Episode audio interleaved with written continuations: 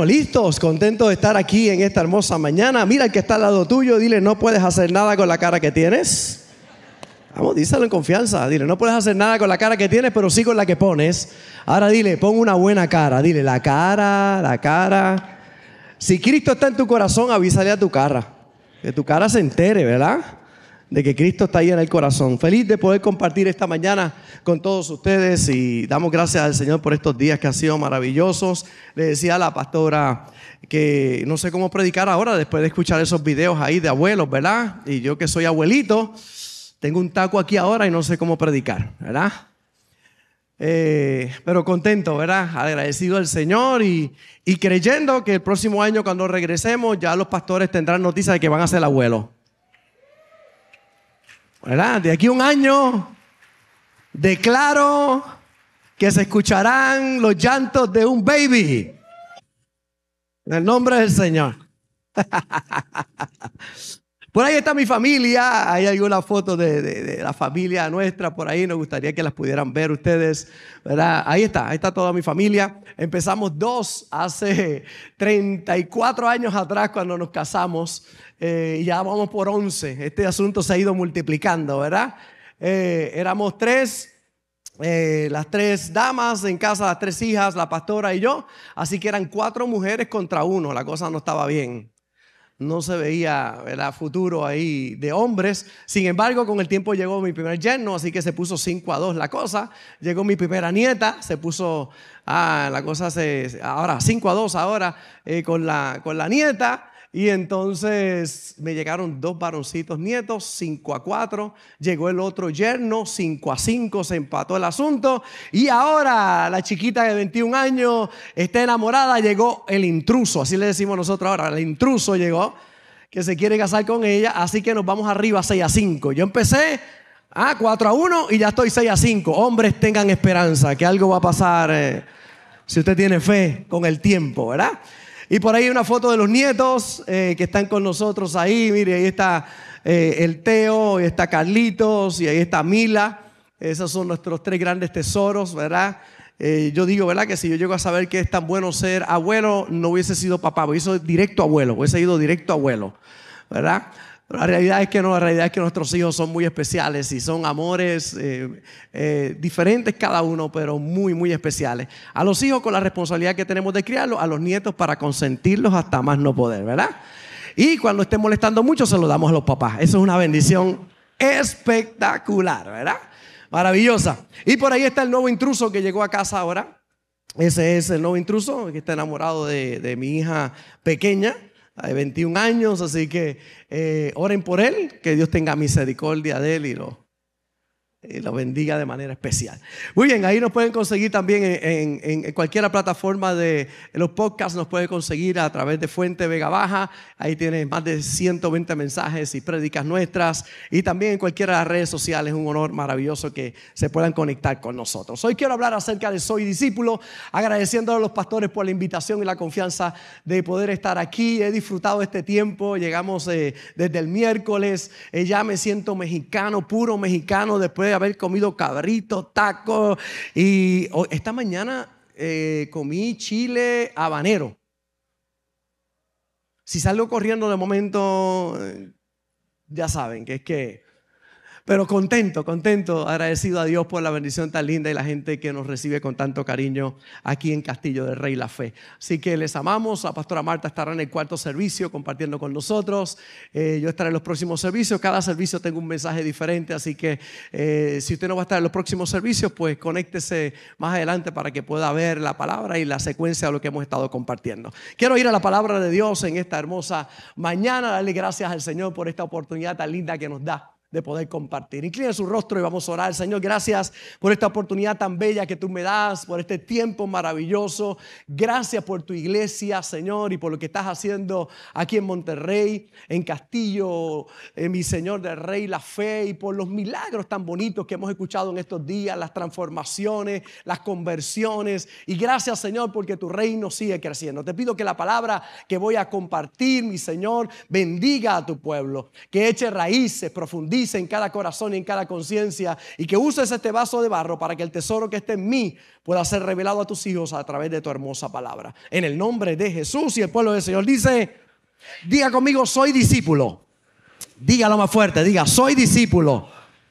Un discípulo es algo más allá que un miembro de una iglesia o alguien que asiste a una iglesia. Es parte de un cuerpo vivo. Y he mencionado, hablando con los servidores, diciendo que los discípulos son servidores, y yo compartía con ellos que qué importante que nosotros podamos entender que la iglesia no es una organización. La iglesia tiene organización, pero la iglesia es un organismo vivo, es un cuerpo que está compuesto de muchos miembros y cada miembro en particular tiene una tarea importante que hacer en el cuerpo de Cristo. Todos tenemos un trabajo, no todos son ojos, no todos son orejas, no todos son corazón o pulmones eh, o dedos, eh, pero todos tenemos una función y cada función es importante. Y yo decía, ¿verdad? Que si usted, eh, no sé cuántos alguna vez de noche, usted va a ir hacia la cama y deja el dedito chiquito en la esquinita de, de la cama, el dedito chiquito, ¿verdad? Que uno piensa ese dedito chiquito, ay, pero cuando usted ahí le duele el dedito chiquito nada más, ¿verdad? No, no, uno le duele el alma, ¿verdad? Todo le duele, la cabeza, el corazón, le duele todo, porque cada parte del componente del cuerpo es importante. De hecho, si usted no tuviera ese dedito chiquito, ese dedo pequeño, no tendría balance en el cuerpo. Es importante porque le da balance a su cuerpo. Y cada miembro del cuerpo es importante, ¿verdad? Y tenemos una función. Y como discípulos del cuerpo de Cristo tenemos una tarea que hacer todos nosotros. Jesús en Mateo capítulo 28, antes de ir allá arriba a los cielos, después de haber resucitado, dijo, id y hacer discípulos. Y cuando dice hacer discípulos, es que el discípulo se hace. El discípulo, más allá de nacer, se hace. Se hace porque se forma, se trabaja en el carácter. Y una de las características de los discípulos que quiero compartir en esta hermosa oportunidad es que los discípulos son mayordomos fieles. Los discípulos son mayordomos fieles. Y oiga bien, en un año pueden ocurrir muchas cosas. Un año puede marcar la historia de una persona de una manera muy especial. Segunda de Reyes capítulo 4, verso 16 dice, y él le dijo, hablando del profeta, el año que viene por este tiempo abrazarás un hijo. Y ella dijo, no, Señor mío, varón de Dios, no hagas burla de tu sierva. Esta mujer no podía tener niños, sin embargo el profeta declara una palabra. Y lo que no ha pasado en muchos años, dice el profeta, de aquí un año abrazarás tu milagro. Porque en un año pueden ocurrir muchos milagros. Un año puede marcar la diferencia en la vida de muchas personas. Y cuando declara aquella palabra, el año que viene, por este tiempo, abrazarás un milagro. Qué poderoso cuando aquella mujer lo pudo creer en su corazón. ¿Qué puede hacer un año diferente? Lo hará a las prioridades que usted tenga y que usted sea un mayordomo fiel de ese tiempo que Dios le está poniendo en las manos para usted administrar. Imagínese usted que en nueve meses un bebé está listo para salir un ser humano, una criatura, en nueve meses está lista para salir. Cuando la mujer queda embarazada, toma nueve meses para que esa criaturita se forme. Ahora piense usted, una criatura, un ser humano, en nueve meses está listo para salir.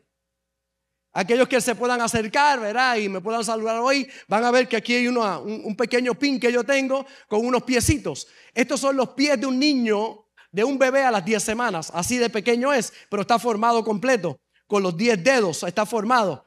Yo ayudo al Ministerio Provida allá en Puerto Rico y este es uno de los regalos que nos hacen, ¿verdad? Los que aportamos y ayudamos al Ministerio Provida, eh, que estamos a favor de la vida. Y esto es un baby a las 10 semanas ya tiene todo formado. Ahora imagínese usted que a los nueve meses está listo para salir. Oiga, un ser humano en nueve meses está listo para salir. ¿Usted no cree que eso es un milagro extraordinario? Boca, nariz, oreja, la nariz del abuelo, Dios lo bendiga, sea una buena nariz, gloria a Dios. Los ojos, yo tengo uno de mis nietos que tiene ojos claros, igual que los míos, claros, claros, claros. Y yo tengo, yo tengo uno, uno este, uno brown y otro azulado. La realidad es que es interesante ver lo que pueden pasar en nueve meses. Es un proceso, pero es un milagro. Y si un ser humano se forma en nueve meses, ¿qué podrá ser imposible? Mateo 6:35, buscad primeramente el reino de Dios y su justicia y todas las demás cosas os serán añadidas. Cuando usted tiene prioridades correctas y una mayordomía fiel, usted hará que los próximos 12 meses sean 12 meses poderosos en su vida y de grandes resultados. Cuando usted busca el relato bíblico, eh, luego del pecado del hombre, sobre cualquier acción, ¿verdad? De la primera familia, que aparece, aparece esta acción en Génesis capítulo 4. El hombre peca y entonces lo primero que ocurre después del pecado del hombre es esto que aparece en Génesis capítulo 4, que habla acerca de mayordomía. Los teólogos hablan de la ley de la primera mención. Cuando un tema se menciona por primera vez, dicen póngale mucha atención, porque de ahí en adelante usted lo va a ver en muchas ocasiones. Y este tema, primer tema que se muestra después del pecado en la Biblia, no es casualidad. Habla de mayordomía. Caín y Abel presentando sus ofrendas a Dios. Caín cultivaba la tierra. Abel era ganadero. Y aquí aparece la historia. Génesis capítulo 4, verso 3. Pasó el tiempo y un día Caín le presentó a Dios una ofrenda de los frutos que cultivaba. Y es importante cuando usted lea la Biblia que vaya al detalle. Porque cada texto tiene una gran enseñanza para nosotros. Y hoy usted va a ver lo que vamos a sacar de este texto, ¿verdad? Dice, pasó el tiempo y un día Caín le presentó a Dios una ofrenda de los frutos que cultivaba. Por su parte, Abel escogió, diga conmigo, escogió. ¿Qué hizo Abel? Escogió las primeras crías más gordas de sus ovejas y se las llevó a Dios como ofrenda.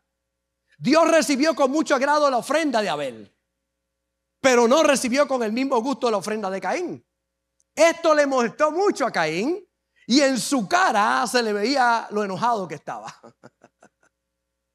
Varios detalles importantes. En estos versos hay una gran enseñanza para todos nosotros. Es la primera historia que aparece después del hombre pecar. Dos jóvenes, hijos de Adán y Eva, se presentan delante de Dios. Caín cultivaba la tierra, era un agricultor. Abel era un ganadero. Y dice la historia bíblica que Abel, que Caín vino con una ofrenda de lo que cultivaba, una ofrenda. Cogió cualquier cosa y se la fue y se la presentó a Dios. Pero cuando habla de Abel, dice que él escogió de las mejores crías, de las más gordas, y fue y se la presentó a Dios. Lo próximo que dice es que cuando Dios miró la ofrenda de Abel, dice que le agradó. Cuando miró la ofrenda de Abel, dijo, wow, qué ofrenda espectacular me trae este muchacho. Cuando miró la de Caín, no le agradó. Qué interesante, habla de mayordomía. ¿Qué hacer con los bienes que Dios nos da? ¿Cómo manejamos lo que Dios nos entrega a todos nosotros? Y hay varios detalles importantes. Número uno, podemos aprender de este texto que cada hijo estaba dedicado al trabajo. Nos habla de las funciones de la familia. La primera familia en la Biblia nos enseña cómo debería funcionar cada familia. Nuestros hijos en la casa tienen que producir. No me vieron claramente en el día de hoy. Hay una enseñanza poderosa que usted puede extraer de este texto. Número uno, que la primera familia nos enseña que nadie en la casa tiene que quedarse sin producir. Todos en la casa tienen que producir. Los dos hijos, Abel, agricultor, eh, ganadero, Caín, agricultor, tenían funciones en la casa. El problema de muchas familias es que los hijos no hacen nada en la casa. Hay pastores que yo no sé. Yo tengo un vago en la casa. Las mías no son vagas. Las tres hijas mías, la grande tiene 30 años ya, la pequeña 21. Todas producían en casa. Cuando tenían edad para lavar su ropa, lavaban su ropa. Cuando tenían edad para limpiar, recogían su cuarto. Desde muy temprano tenían tareas en la casa, porque un padre que sabe ser mayordomo de su casa enseña a sus hijos a producir. ¿Me estoy explicando bien? Cuando nosotros vamos acá a la iglesia, en mi casa, todos en mi casa servimos en la casa de Dios. Es que yo veo a esos papás y dicen, pastor, es que el nene no quiere ir a la iglesia. ¿Y quién le dijo a él que podía escoger no ir a la iglesia? Explíqueme. Si usted le dio a escoger si ir o no, pues él va a escoger. ¿Qué niño dentro de su crecimiento, sin entender lo que realmente le conviene, puede tomar buenas decisiones? Ninguno. Somos los padres los que enseñamos a tomar buenas decisiones. Yo no sé a quién ustedes van a servir, pero yo en mi casa serviremos a Jehová. Casa no se pregunta, ¿vas a ir a la iglesia? No, señor, en casa vamos todos a la iglesia. Punto. Y vamos a servir todos. La grande trabaja los audiovisuales. La del medio, adoradora, canta y dirige el grupo de adoración. La pequeña administra la cafetería y trabaja allá en la iglesia. Mis yernos todos a trabajar. Mis nietos ya están en, el, en, la escuela dominicana, en el Kid Church, orando. Los ponen a orar. Póngale, póngale tarea a mis hijos, a mis nietos. Todo el mundo en la casa tiene que producir. Qué importante. Primer mensaje que tenemos ahí. La primera familia nos enseñó a nosotros que no se queda nadie en la casa sin producir. Todos producen en la casa.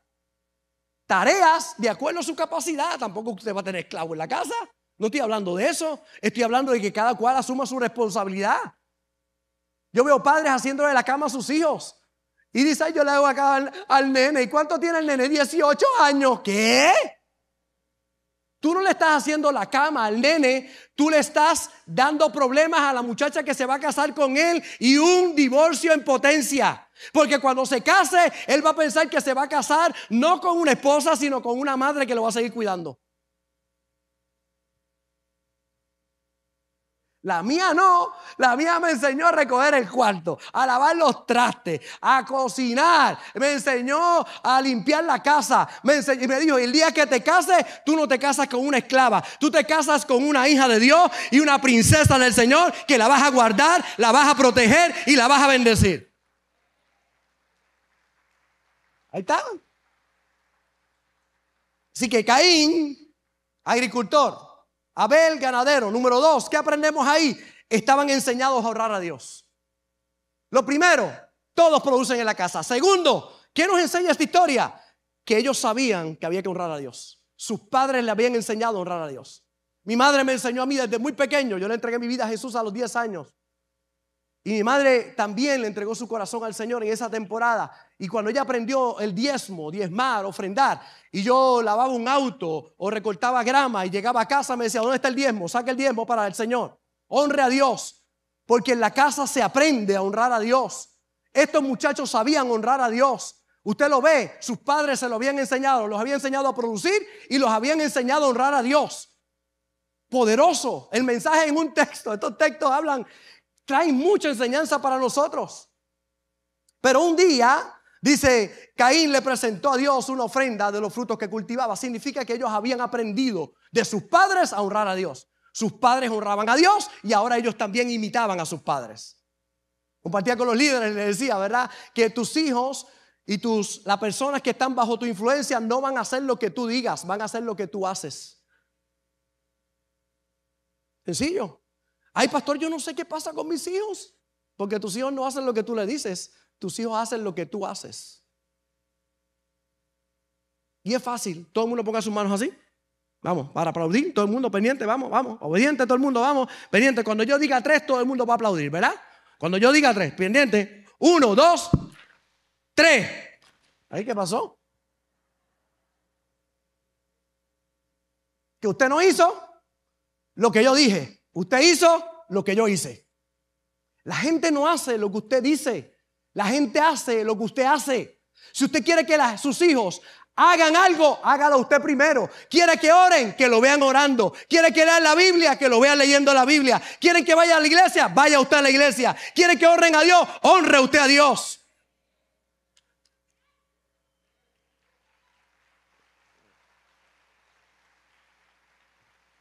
Estos muchachos tenían una relación con Dios porque lo habían aprendido de la casa. Y número tres, la tercera enseñanza que vemos aquí es que Dios demanda lo mejor. Aprendemos de estos textos que a Dios no le agradan todas las ofrendas. A Dios solo le agrada lo mejor. Lo voy a repetir otra vez. A Dios no le agradan todas las ofrendas. A Dios le agrada lo mejor. Cuando tú le das lo mejor de lo que tú tienes, eso le agrada a Él, no de lo que te sobra. Dios no recibe sobras de nadie. Porque Él es Dios, número uno o nada. Él no es plato de segunda mesa. Y cuando Abel le presentó la ofrenda de lo mejor, dijo, me agrada esa ofrenda. Y cuando Caín le dio una ofrenda, dijo, esa no me agrada. ¿Y sabe qué le pasó a Caín? Se molestó y se le notaba en la cara. ¿A cuánto se le nota en la cara cuando están enojados? Usted no quiere que se le note, ¿verdad? Allá estaba Caín enojado. ¿Y enojado por qué? Porque Dios no le había gustado su ofrenda. Claro, si le trajiste lo, de lo que te sobraba. ¿Qué tú quieres que Dios? Cualquier cosa, para ofrecerle cualquier cosa. A Dios se le ofrece lo mejor o no se le ofrece.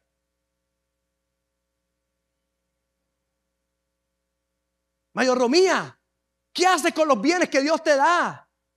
¿Qué haces con lo que Dios entrega en tus manos? Dios recibió con mucho agrado la ofrenda de Abel, pero no recibió con el mismo gusto la ofrenda de Caín. Por eso podemos dar la ofrenda, pero eso no significa que le agrade. Ellos hicieron bien en traer ofrendas, pero la diferencia entre que Caín, que trajo una ofrenda, que no tiene ningún tipo de descripción, y Abel, que trajo de los primogénitos de sus ovejas, de lo más gordo de ellas. Mire Génesis en el verso 3 del capítulo 4, pasó el tiempo, y aquí lo vemos, dice, eh, y Caín, y un día Caín le presentó a Dios una ofrenda de los frutos que cultivaba. Pero al final dice, esto le molestó mucho a Caín y en su cara se le veía lo enojado que estaba.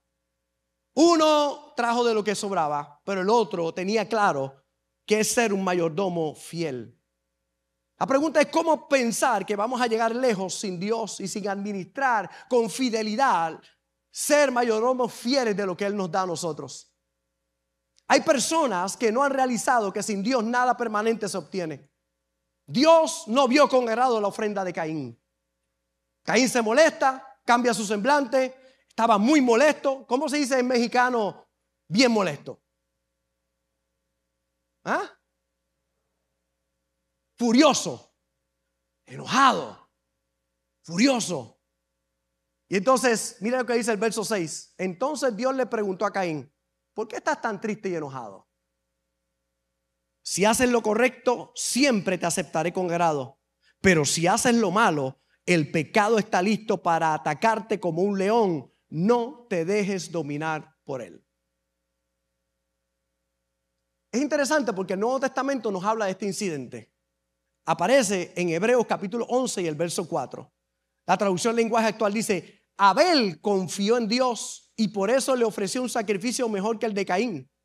Por eso Dios consideró que Abel era justo y aceptó sus ofrendas. Y aunque Abel ya está muerto, todavía podemos aprender mucho de la confianza que él tuvo en Dios.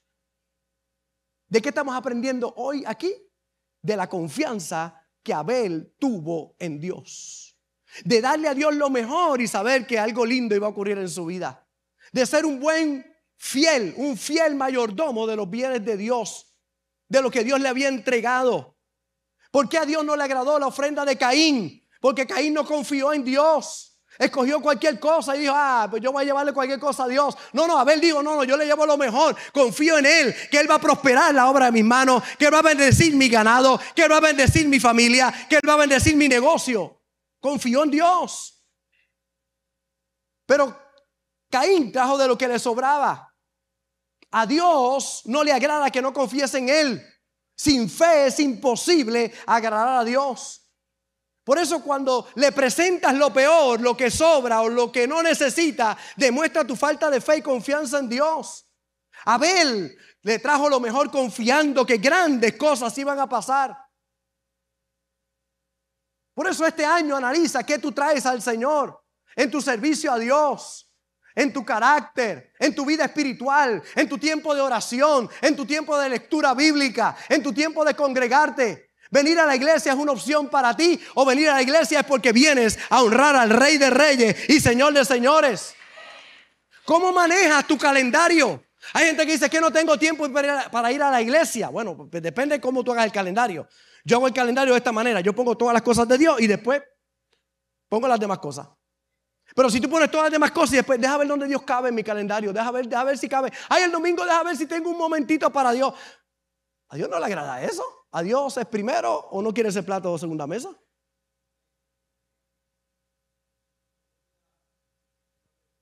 Qué importante es que seamos, seamos mayordomos fieles del tiempo, de los recursos, de nuestra vida.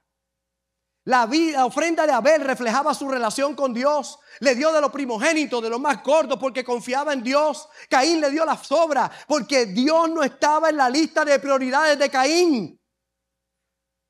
Lo que damos a Dios siempre será un reflejo de nuestra relación con Él.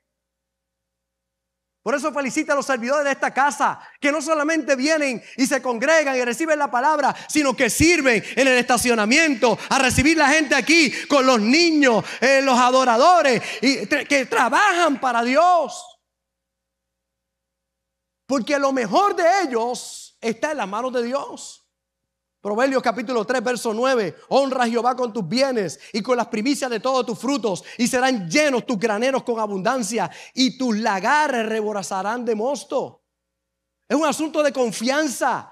Dios quiere que confíes en Él. Confía en Dios. Porque si Dios es el dueño de todo, entonces lo que tenemos algo, los que tenemos algo aquí en la tierra, no somos dueños, somos mayordomos. Hay gente que se cree que es dueño de su casa, que es dueño de su carro, que es dueño de sus posesiones. Mi hermano, usted no es dueño de nada.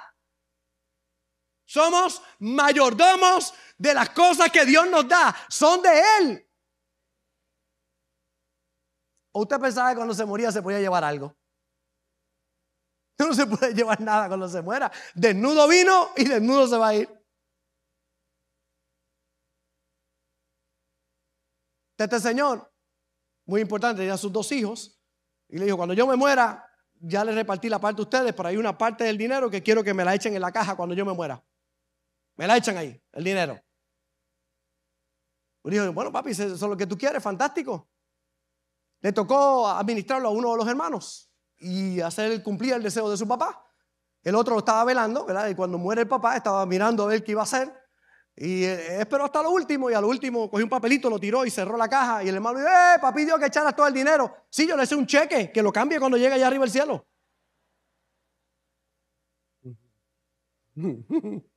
No te puedes llevar nada. Tú eres un administrador, el dueño es Dios. Y si Dios es el dueño de todo, tú eres un mayordomo, necesitas ser un mayordomo fiel de lo que Él te entrega. Los malos mayordomos son como el hijo pródigo, todo lo malgastan. Están los mayordomos buenos. Los buenos mayordomos llevan una buena contabilidad, pero Dios no está en sus planes. Pero están los mayordomos fieles que saben que son canales de bendición. Dios le confía más al que sabe administrar lo que ya tiene y le honra a él primero. Dios no le dará más al que no sabe administrar. Usted como padre, si usted tiene un hijo que no sabe administrar, usted no le da porque le hace daño si le entrega algo. Si usted le entrega un carro, un auto a su hijo, aunque tenga la edad para guiar, pero no está listo para él, le está entregando la muerte. Usted no puede entregarle esa responsabilidad o ese privilegio porque lo puede matar. Y hay gente, yo no sé cuál es la edad para comenzar a guiar acá. En Puerto Rico son 16 años, pero hay gente que tiene 50 y todavía no debería tocar un auto no tienen la madurez para tomar un auto, son irresponsables a la hora de tomar un auto, porque no tiene que ver con edad, tiene que ver con madurez. Y cuando tú eres un buen, un fiel mayordomo de Dios, Dios te puede entregar sus bienes porque sabe que tú lo vas a administrar bien. Y no es hoy, mi hermano, no es que tú vas a pedir ser mayordomo, es que ya tú eres mayordomo. Porque a todos se nos ha confiado algo. Dios te entregó tiempo. ¿Qué estás haciendo con el tiempo que Dios te dio? Dios te entregó un cuerpo. ¿Qué estás haciendo con el cuerpo que Dios te dio? Te entregó un alma. ¿Qué estás haciendo con el alma que Dios te dio? Te entregó dinero. ¿Qué has hecho con el dinero que Dios te ha dado? Te entregó trabajo, esposa, esposo, hijos, ministerio, dones, talentos, relaciones, recursos. La clave no es tener más, sino lo que haces con lo que tienes para que puedas tener más. Todos vinimos sin nada y el buen uso de lo que se nos confió hará que se multiplique. Así que no es lo que a mí se me va a confiar, sino lo que ya se me confió. Si yo soy fiel con lo que se me confió, estoy listo para que se me confíe más. Por eso lo primero es el reconocimiento de que Dios es el dueño de todo, que somos mayordomos de las bienes que Dios nos pone en las manos. Nada trajiste, nada te vas a llevar. Pero hay buenos mayordomos que no ponen a Dios en sus planes, pero hay mayordomos fieles que honran a Dios con todo su corazón. Mateo 6:24, ninguno puede servir a dos señores, porque aborrecerá al uno y amará al otro, o estimará al uno y menospreciará al otro. No podéis servir a Dios y a las riquezas, pero puedes servir a Dios con las riquezas. Eso sí puedes hacer. Por eso la clave es una buena relación con el dueño de todas las cosas. Y si tú quieres ser un buen mayordomo, necesitas una buena relación con el dueño de todas las cosas. Tiene que estar claro quién es el dueño. Dios es el dueño de todas las cosas. Tristemente hay gente, hay algunos que no poseen dinero. El dinero los posee a ellos. Hay algunos que no poseen autos, los autos los poseen a ellos. La profesión los posee a ellos. La fama los posee a ellos. Las relaciones los poseen a ellos. Son malos dueños. Porque piensan que son dueños, pero el dueño de todo es Dios pero son servidores, tristemente algunos, de bienes. Las riquezas los dominan. Y la realidad es que Dios no comparte su gloria con nadie. Dios es el dueño de todo. Y eso lo saben bien los mayordomos fieles. Mire cómo Pablo le escribe a Timoteo. A los ricos de este siglo mandan que no sean altivos, ni pongan la esperanza en las riquezas, las cuales son inciertas, sino en el Dios vivo que nos da todas las cosas. ¿Cómo? En abundancia. ¿Para qué? Las disfrutemos. ¿Para qué Dios nos da las cosas? Vamos, dígalo conmigo. ¿Para qué Dios nos da las cosas? Para que las disfrutemos. Dios nos da todas las cosas en abundancia para que las disfrutemos. Dice que hagan bien que sean ricos en buenas obras, dadivosos, generosos, atesorando para sí buen fundamento para lo porvenir, que echen mano de la vida eterna. La nueva traducción viviente dice, enseñan a los ricos de este mundo que no sean orgullosos ni que confíen en su dinero, el cual es tan inestable. Deberían depositar su confianza en Dios, quien nos da en abundancia todo lo que necesitamos para que los disfrutemos. Diles que usen su dinero para hacer el bien. Deberían ser ricos en buenas acciones, generosos con los que pasan necesidad y estar siempre dispuestos a compartir con otros. De esa manera, al hacer esto, acumularán su tesoro como un buen fundamento para el futuro a fin de poder experimentar lo que es la vida verdadera. Mire la traducción al eh, lenguaje actual. Adviérteles a los ricos de este mundo que no sean orgullosos ni confíen en sus riquezas, porque es muy fácil perder todo lo que se tiene. Al contrario, diles que confíen en Dios, pues Él es bueno y nos da todo lo que necesitamos para que lo disfrutemos. Mándales que hagan bien, que se hagan ricos en buenas acciones. Recuérdales que deben dar y compartir lo que tienen. Así tendrán un tesoro que en el futuro seguramente les permitirá disfrutar de la vida eterna. ¡Wow! Dios nos da todas las cosas en abundancia para que las disfrutemos. Que muchos han dejado de disfrutar lo que Dios les concedió. Un mayordomo fiel disfruta las cosas sin que, la sin que le posean. Un mayordomo fiel disfruta las cosas sin que le posean. Disfruta el trabajo, pero el trabajo no lo posee. Disfruta de la casa, pero la casa no lo posee. Disfruta del carro, pero el, el carro no lo posee. Ay, no voy al culto porque tengo que lavar el carro. ¿Qué? O sea que el carro es dueño tuyo, tú no eres dueño del carro.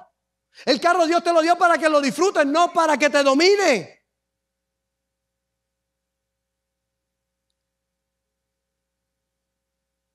Los padres que están aquí, ¿cuánto le hacen regalos de Navidad a sus hijos en la... Hacen regalos de Navidad, regalitos, ¿verdad? Y te, regalos de cumpleaños. ¿Cuánto hace regalos de cumpleaños a sus hijos? ¿verdad? Es un regalito. Y a mis nietos, yo, muchachos, son una, una bendición maravillosa. Ahora, mire qué interesante. Cuando usted regala a un hijo algo, usted se lo regala para que disfrute. ¿Cierto? Porque usted quiere verlo disfrutar. ¿Cuántos padres han regalado a sus hijos un PlayStation, una máquina de juegos, y con el tiempo usted se da cuenta que ya su hijo no está disfrutando, que su hijo es un esclavo de eso? Usted no se lo compró para que se esclavizara. Usted se lo compró para que disfrutara, pero ahora no quiere comer, ahora no quiere salir del cuarto, ahora no quiere compartir con nadie, ahora porque le compró algo, usted un regalo para que disfrutara, pero ahora ese regalo lo domina y lo controla. Ahora, ahora dicta la pauta de su vida. Ahora se convierte en un adicto controlado por el juego. Y un padre sabio que ama a su hijo, cuando ve que no lo disfruta, sino que es esclavo, se lo quita.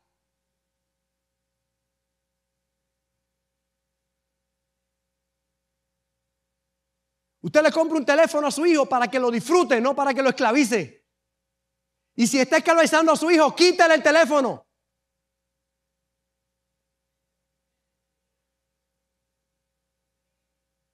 Estos días perdimos dos jovencitas en Puerto Rico, 15 y 13 años adictas al celular, se conectaron con otros jovencitos de su edad y con uno mayor de 27 años. Ese 27 años robó un auto, se lo robó una narcotraficante y ellos en la noche estaban durmiendo en la casa estas niñas.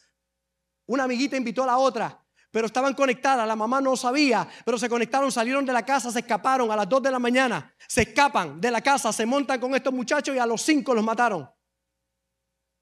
Mamá le regaló un celular y el celular, ella era un esclavo del celular de esa chica para conectarse para hacer cosas malas.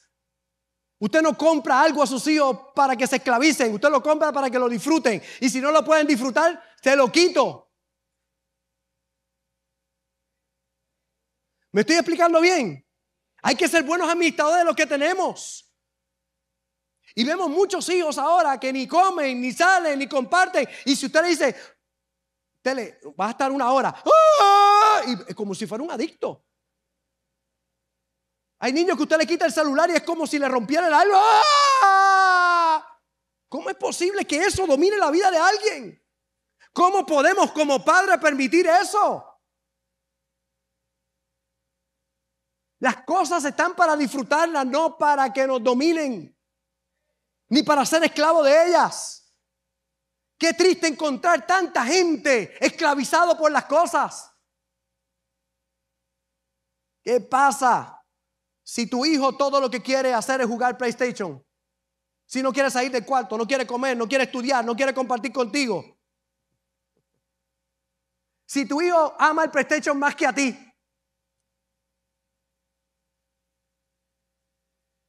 tú le regalaste el PlayStation para que lo disfrute y ahora lo controla. Y si tú amas a tu hijo, entonces tú vas a enseñar a tu hijo a vivir una vida libre de control de las cosas. Y le vas a enseñar a regular el tiempo y ser buen administrador de las cosas que tiene en su mano. Hay tiempo para jugar, divertirse, hay tiempo para estudiar, hay tiempo para compartir con la familia, hay tiempo para todo en la vida. Pero si no enseñas a tu hijo a ser un mayordomo fiel, Ahora no quiere venir a la iglesia porque está jugando. No, hombre, ¿cómo, va a ser? Y va a la iglesia y quiere seguir jugando. No, no, no, hay tiempo para todo en la vida. Y si usted no enseña bien a su hijo y no aprende bien, tristemente después va a perder trabajo, va a perder familia, va a perder amistades, va a perder muchas cosas porque usted en la casa no le enseñó a ser un mayordomo fiel de las cosas que tenía. Diga amén para que alguien piense que Dios no le está hablando a usted.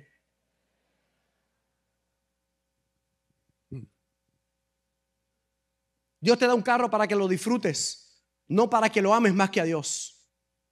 Dios te da un matrimonio para que lo disfrutes, no para que el matrimonio vaya por encima de Dios. Dios te da dinero para que lo disfrutes y no para que el dinero te domine y te controle. Te da dones, te da una casa, te da un bote, te da un jet ski para que lo disfrutes y no para que ocupe el primer lugar en tu vida. Ningún padre debería estar dispuesto a que lo que le regala a su hijo lo ame más que a él. Yo no estoy dispuesto que le regalo algo a mis hijos que la amen más que a mí, no. Yo te lo regalo para que lo disfrutes. Pero tiene que estar claro el amor, donde tiene que estar. Y el Padre Celestial quiere darte más cosas para que las disfrutes. Pero tú tienes que ser un mayordomo fiel de lo que Él te entrega. Un mayordomo fiel honra a Dios con todo lo mejor de sus manos. Sabe que Dios es el dueño de todas las cosas y que una parte de todo lo que Él te da es de Dios. Por eso este año confía en Dios. Proverbios 11:24 dice, hay quienes reparten y les ha añadido más. Hay quienes retienen más de lo que es justo, pero vienen a pobreza. El alma generosa será prosperada y el que saciare, él también será saciado. Al que acapara el grano, el pueblo lo maldecirá, pero bendición será sobre la cabeza del que lo vende. Te ve Jesús cómo enseña principios espirituales de mayordomía, de cómo administrar lo que tenemos. Quizás tú digas, pastor, es que yo no tengo mucho. Escuche una historia que todos conocemos. La gente tiene hambre lleva con Jesús ya unos días. Ya no hay comida. Jesús mira a los discípulos y le dice, delen vosotros de comer. Le dijo, Señor, la gente tiene hambre, despídelo, que se vaya. Y dice, no, no, no, no, delen ustedes de comer. Los discípulos, sale Judas, que tenía la calculadora. Dijo, 300 denarios. El salario de un año completo no daría para darle comer a toda esta gente. No hay forma. Imposible que esta gente pueda comer. Ahora, mire la mayordomía fiel. Jesús dice, ¿qué tienen? Dicen, hay un niñito que tiene una loncherita, tiene cinco panes y dos peces. Pero mire lo que dicen rápidamente, pero ¿qué es esto para tanta gente? Un mayordomo fiel sabe que no importa que sea poco, si es lo mejor, en las manos de Dios se va a multiplicar. Así que traen la loncherita, la ponen en la mano de Jesús, la levanta, da gracias y le dicen, denle a la gente de comer. Comieron cinco mil hombres, sin contar mujeres y niños. Y sobraron doce canastas llenas. Un fiel administrador honra a Dios primero y después ve cómo se multiplica todo en las manos. Cómo las puertas se abren. El problema de algunos es que dicen, pastor, es que yo no tengo mucho. No, ¿qué estás haciendo con lo que sí tienes? ¿Qué estás haciendo con tu cuerpo?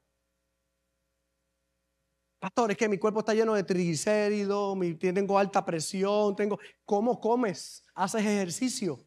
¿Cuidas tu cuerpo? ¿Te alimentas bien? ¿Cómo estás administrando tu cuerpo?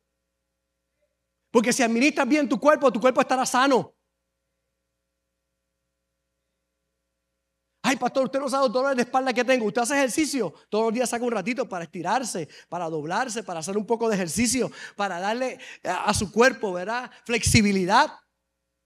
Usted administra mal su cuerpo, tiene malos resultados. Lo administra bien y el cuerpo es tan generoso que te lo devuelve en salud.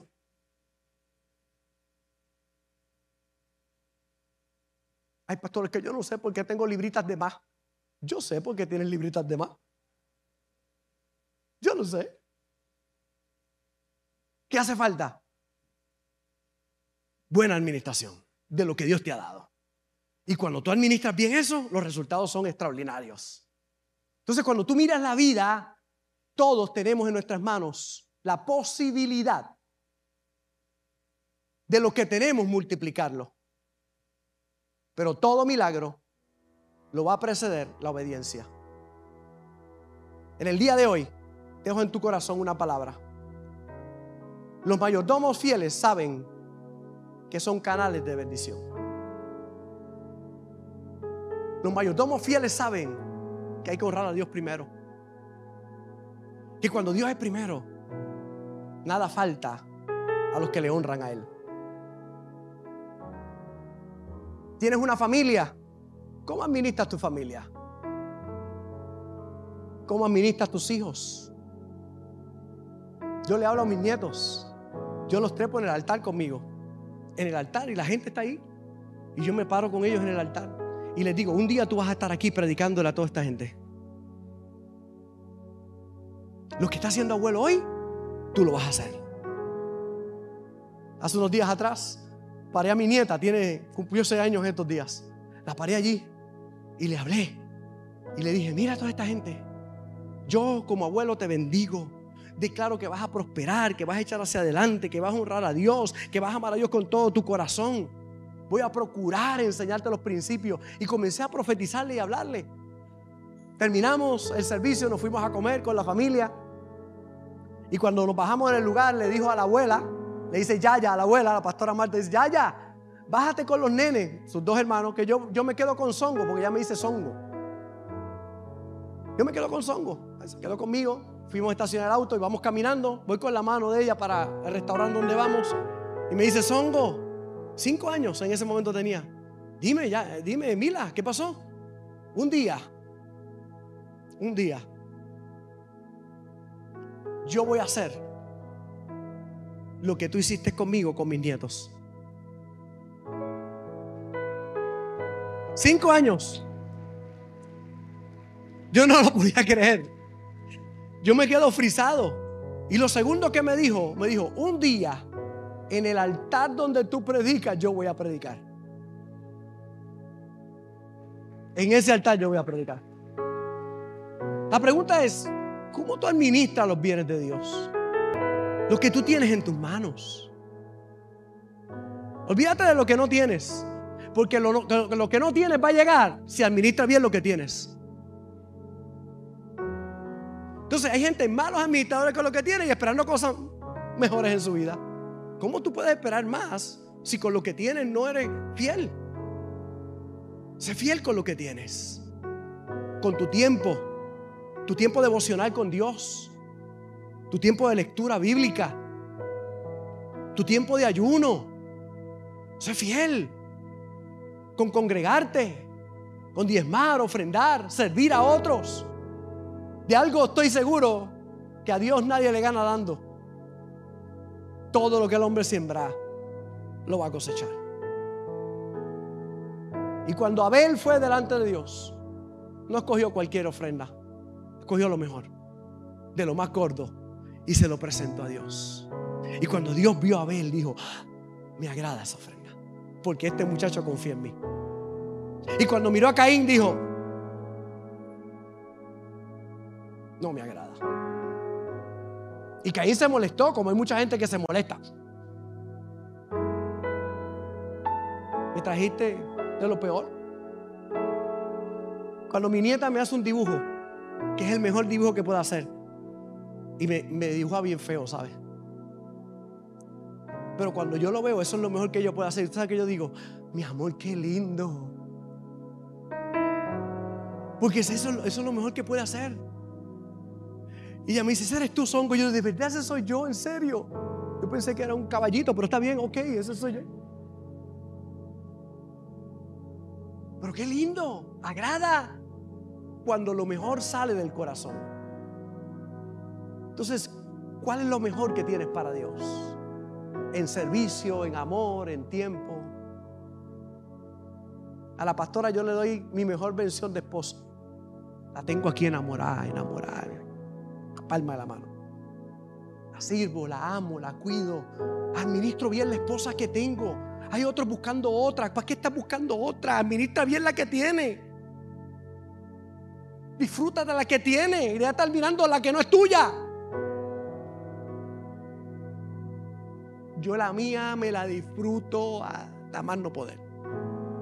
Me la gozo, disfruto con ella la vida, porque administro lo que tengo, es mío. Y que Dios me lo ha dado para que lo administre con sabiduría. Y en el día de hoy yo le voy a pedir a Dios que nos dé sabiduría para administrar lo que tenemos. Porque lo que no tienes va a venir multiplicado en el nombre del Señor. Amén. Póngase de pie ahí donde está. En el nombre del Señor.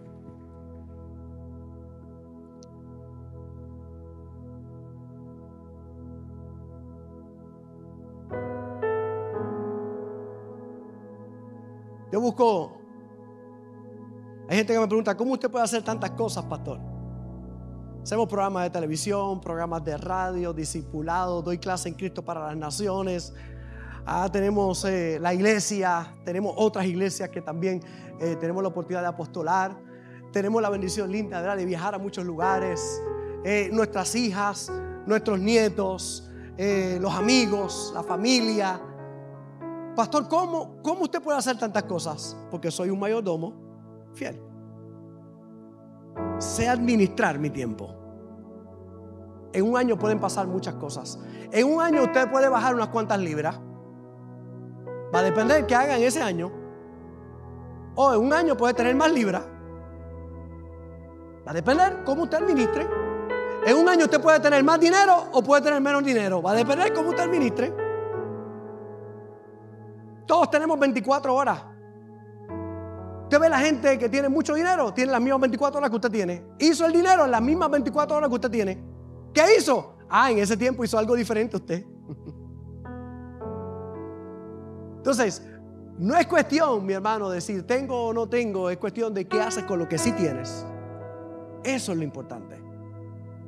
Y cuando tú lo administras bien y lo pones en las manos de Dios, de momento vas a ver que se empieza a multiplicar. Comieron cinco mil hombres, sin contar mujeres y niños. Más de 15 mil personas comieron de una loncherita que viene de alguien que es mayordomo fiel y estuvo dispuesto a ponérselo en las manos al Señor. Fíjate que viene un niño porque para entrar al reino de los cielos hace falta ser como un niño, confiar. Señor, te quiero a ti. Te voy a honrar, Señor, con lo mejor que tengo. Eso fue lo que hizo Abel. Y a pesar de que Caín se ensañó contra él y lo mató, Hebreos dice que aún hoy lo que hizo Abel nos enseña cuán poderoso es confiar en Dios. Qué maravilloso es confiar en Dios. Confía. Confía. Sé un mayordomo fiel de lo que Dios pone en tus manos. Y te garantizo algo, que vas a poder ver la abundancia de Dios para que la disfrutes para que la disfrutes.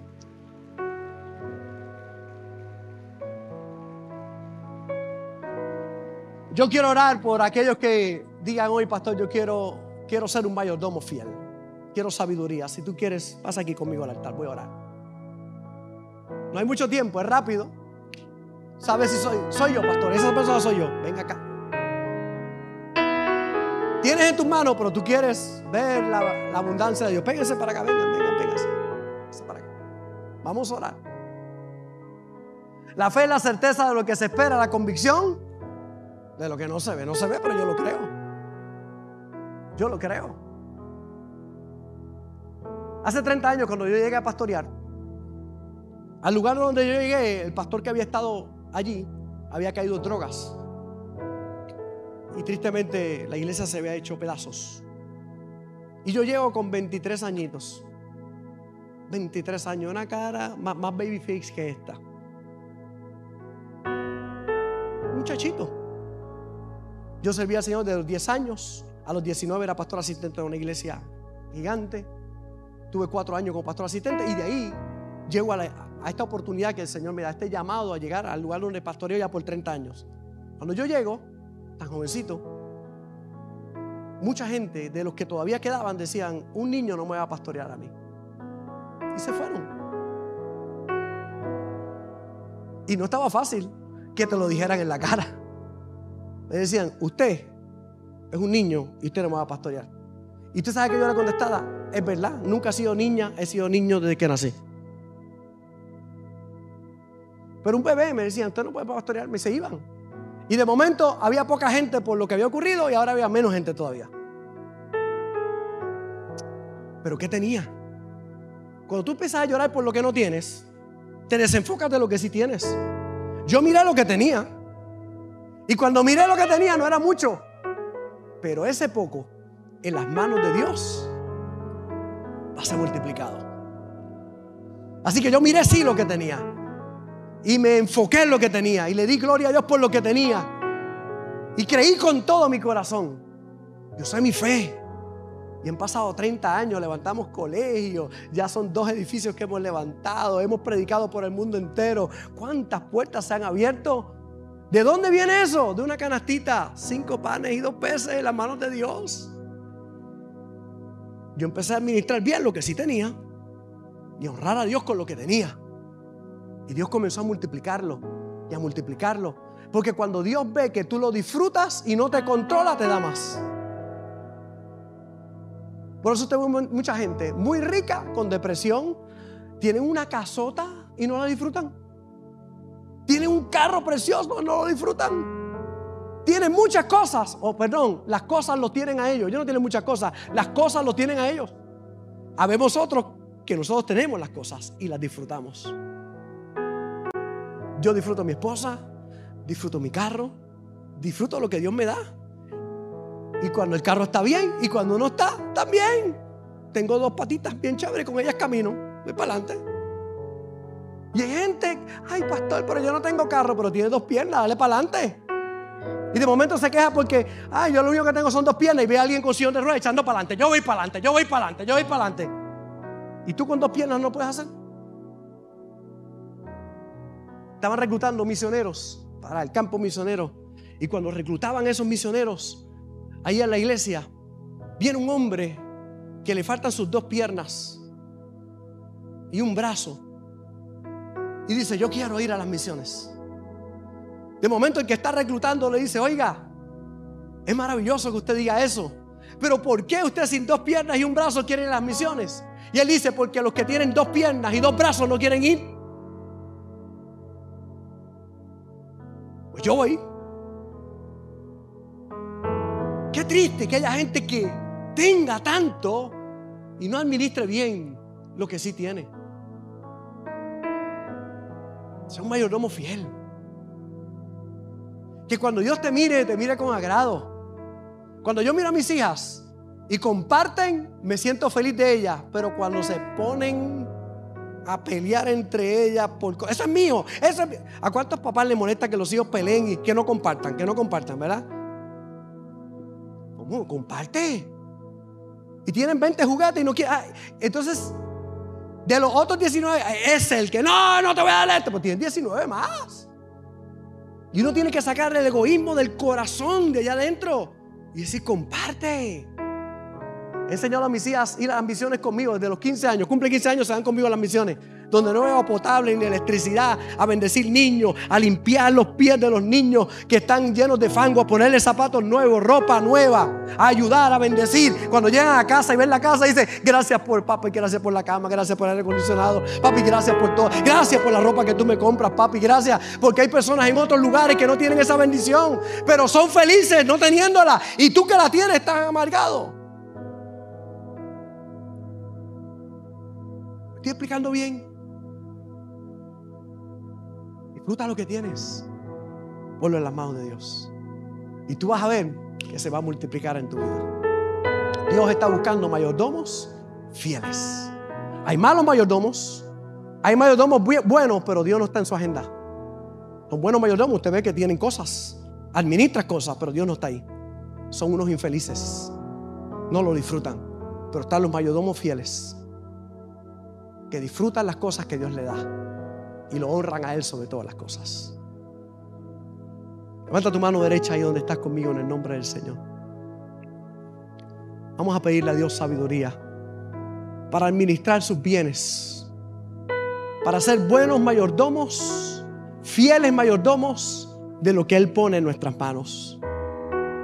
Que cuando Él nos mire diga, buen siervo fiel, en lo poco fuiste fiel en lo mucho te pondré, entra al gozo de tu Señor.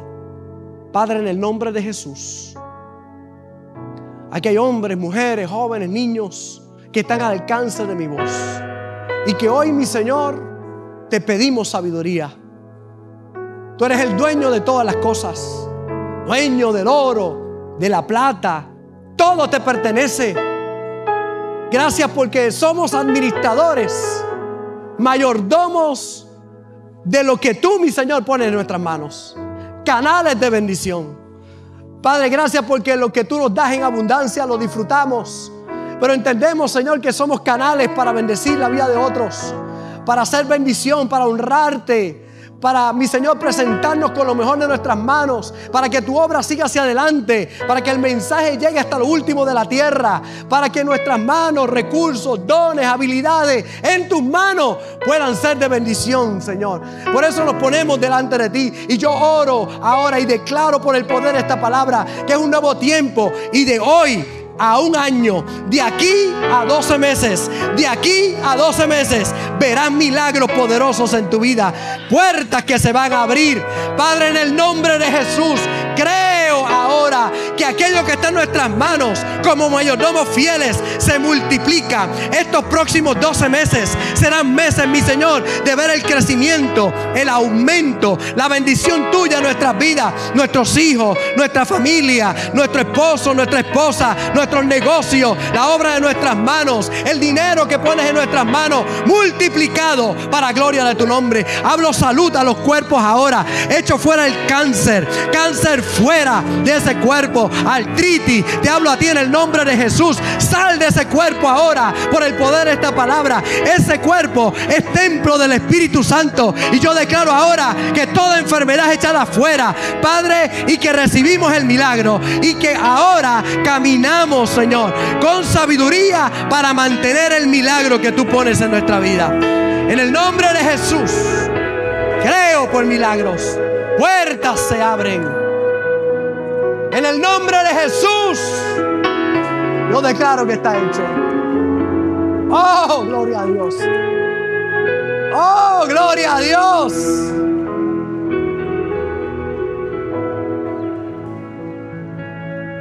Escribe la fecha de hoy y dale con todo. Yo empecé hace bastantes meses atrás, hace unos cuantos años a correr. Al principio no podía correr mucho, caminaba y me aficiaba. Subía las escaleras